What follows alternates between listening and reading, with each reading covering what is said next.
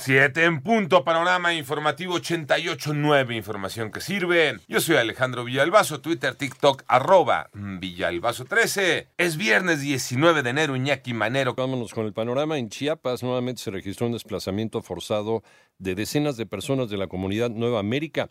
Luego de la entrada del ejército y de la violencia generada por el cártel Jalisco Nueva Generación y el cártel de Sinaloa que se disputan el control de la zona. Por otra parte, fue capturado en San Pedro, Nuevo León, José Alberto García Vilano, alias Laquena o el Comandante 19 o Ciclón 19, uno de los presuntos líderes del cártel del Golfo, a quien se le atribuye el secuestro de cuatro ciudadanos de los Estados Unidos en 2023. Su captura se habría logrado con ayuda de cámaras con sistema de reconocimiento facial en un centro comercial. Tras realizar un censo, el gobierno de Ciudad de México dijo que sí habrá pago para los afectados por la caída de la dovela de concreto del tren interurbano. Esto incluye el taxi y la camioneta que fueron dañados.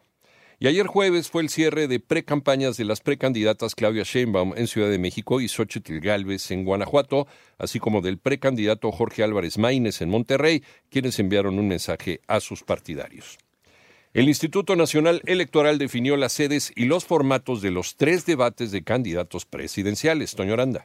El Instituto Nacional Electoral determinó que los candidatos a la presidencia de la República están obligados a asistir a los tres debates entre aspirantes rumbo a la elección del próximo 2 de junio. Habla María Elena Cornejo, encargada de despacho de la Secretaría Ejecutiva del INE. Ha sido votado por seis votos a favor y cinco votos en contra la obligatoriedad de la asistencia de las candidaturas a los tres debates. El INE también estableció que el 7 de abril se realizará el primer debate en las instalaciones centrales del organismo electoral, el segundo en Estudios Churubusco el 20 28 de ese mismo mes y el tercero se efectuará en el Centro Cultural Tlatelolco de la UNAM el 19 de mayo. El aspirante que no asista podría ser amonestado o multado con 5 mil días de salario mínimo. Para 88.9 Noticias, Antonio Aranda.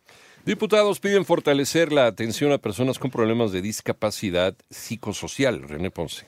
El diputado federal Raimundo Atanasio Luna, del partido Morena, propone una iniciativa para reformar la Ley General de Salud a fin de reforzar la atención de calidad y los derechos de las personas con problemas de discapacidades psicosociales y con esto prevenir en ellos pensamientos de suicidio. Se establece que la prevención y atención de los trastornos mentales, del comportamiento y de las discapacidades psicosociales se basará en el conocimiento de los factores que afectan la salud mental, las causas de las alteraciones de la conducta, los métodos de prevención y el control multidisciplinario de dichos trastornos Además, se puntualiza que esta atención deberá brindarse con un enfoque comunitario de reinserción psicosocial y con respeto a los derechos humanos. Para 889 Noticias, René Ponce Hernández. En el panorama internacional, la Embajada de Israel lamentó la denuncia que hicieron los gobiernos de México y Chile ante la Corte Penal Internacional, en la que pidieron que se investigue si se han cometido crímenes de guerra y lesa humanidad en el conflicto entre Israel y los militantes de Hamas.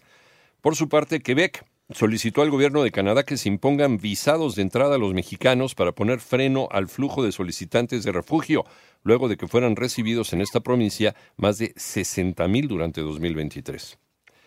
Corea del Norte anunció hoy viernes que ha vuelto a probar su dron submarino nuclear, capaz de generar tsunamis radioactivos en respuesta a los ejercicios militares conjuntos de Washington, Tokio y Seúl.